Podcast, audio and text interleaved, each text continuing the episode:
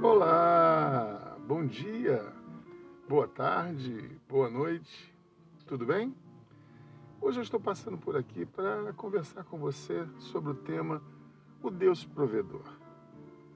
O Eterno, o nosso Deus Criador, possui inúmeros atributos que fazem parte da sua excelência infinita.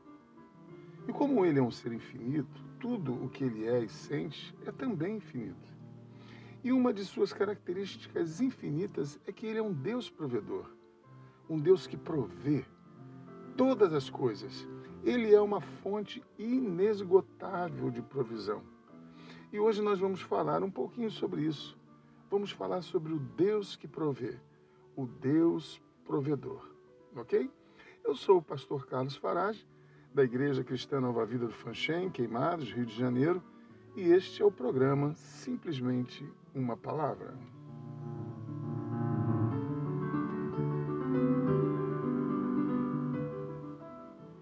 No livro de Êxodo, no capítulo 16, no verso 4, está escrito: Então o Senhor disse a Moisés: Eis que farei chover dos céus pão para vocês. E o povo sairá e recolherá diariamente a porção para cada dia eu os porei à prova para ver se andam na minha lei ou não. Que coisa maravilhosa, glórias a Deus. O Senhor aqui está prometendo fazer chover pão para um povo que estava peregrinando no deserto. Deserto, lugar árido, muito frio à noite, sol escaldante pelo dia, sem água, sem um local onde possa onde pudesse adquirir coisas, plantar ou colher. Mas Deus faz uma promessa para o seu povo. Ele promete fazer chover pão do céu. E o trabalho do povo? Qual seria o trabalho do povo? O trabalho do povo, diz o texto, que seria só o de recolher em cestos a poção diária. Porém, o Senhor faz uma advertência muito interessante. O Senhor diz: eu os porei à prova para ver se andam na minha lei. Que prova seria essa? Deus queria ver se o povo iria confiar nele, ter fé nessa promessa feita por Deus. Pois a recomendação era pegar somente o suficiente para hoje. Amanhã, Deus iria prover. A fé do povo, o povo precisava crer que ele não tinha necessidade de estocar, de armazenar, e quando faziam isso, estragava. O povo tinha que ter fé que o Senhor, dia após dia, iria cuidar de cada um deles. A oração que o nosso Senhor Jesus nos ensinou, nos deixou como modelo, ela inicia dizendo: O pão nosso de cada dia nos dai hoje. Não é o pão nosso de hoje, de amanhã, de depois de amanhã. Nós precisamos confiar que Deus, dia após dia, irá prover as nossas necessidades. Nós precisamos confiar nas promessas do nosso Deus. No versículo 16, nós iremos ler que o Senhor ordenava que cada um recolhesse somente aquilo que conseguisse comer, não fizesse isso além. E esse trabalho, ele diz mais, deveria ser feito pela manhã. Está registrado no versículo 21. Porque se viesse o calor da tarde, o maná se derretia. Então veja, tem uma promessa, tem bênção, tem um, um, uma forma de fazer descrita por Deus. E quando nós andamos segundo a palavra de Deus, nós vamos ver Deus agindo em nossa vida e suprindo todas as necessidades, sejam elas físicas, emocionais ou espirituais. Percebemos nessa narrativa três coisas interessantes e dignas de ser lembradas. Percebemos que há uma promessa de Deus, nós lemos isso.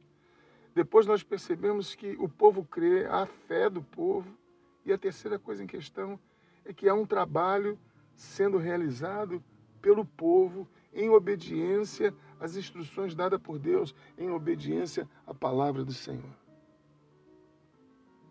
Então veja bem, queridos, nós precisamos crer nas promessas de Deus. Porque tem promessas de Deus sobre a sua vida. Precisamos ter fé e crer nessas promessas. E precisamos realizar o nosso trabalho, a nossa parte, de acordo com a vontade de Deus. Eu quero dizer para você, meu irmão, minha irmã, meu amigo, minha amiga que me ouve nesta manhã, ou nessa tarde, ou à noite, Deus também tem promessas para você.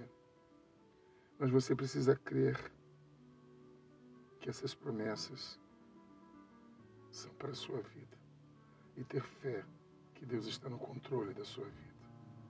E não somente isso. Precisa fazer também o que compete a você fazer. E não pode fazer isso de qualquer maneira, não, meu irmão. O que compete a você fazer não pode ser feito do jeito que você acha que deve ser feito. O que compete você fazer precisa ser feito de acordo com a palavra de Deus, com a vontade do nosso Senhor. E aí você prosperará. O povo de Israel teve todas as suas necessidades supridas no deserto. E Deus quer fazer o mesmo por você. Então creia nas promessas do Senhor. Confie, obedeça e faça a sua parte. Eu quero orar com você. Nosso Deus e Pai, Senhor Todo-Poderoso, graças te damos, ó Deus porque o Senhor é um Deus provedor e que não há limite nessas provisões para o teu povo. Mas precisamos conhecer essas promessas, crer nessas promessas e fazer a nossa parte de acordo com as suas instruções, de acordo com a tua palavra. Então capacita-nos, ó Deus, para fazermos isso. Capacita o teu povo, capacita esse meu irmão, essa minha irmã, que ouviu essa palavra, que ora comigo nesta hora. Ó oh Deus, volte-se para cada um dos teus filhos que comigo clama a Ti nesse momento e supre as suas necessidades, sejam elas físicas, espirituais, materiais, emocionais, na família, nas finanças, na saúde, seja qual for, Pai. Sabemos que o Senhor, como um ser infinito, também infinitas são as tuas promessas e as tuas provisões. Então vem sobre esse teu filho, sobre essa tua filha, sobre esta família e abençoa ricamente, Senhor. Assim eu oro e te agradeço. Em nome de Jesus. Amém. E graças a Deus.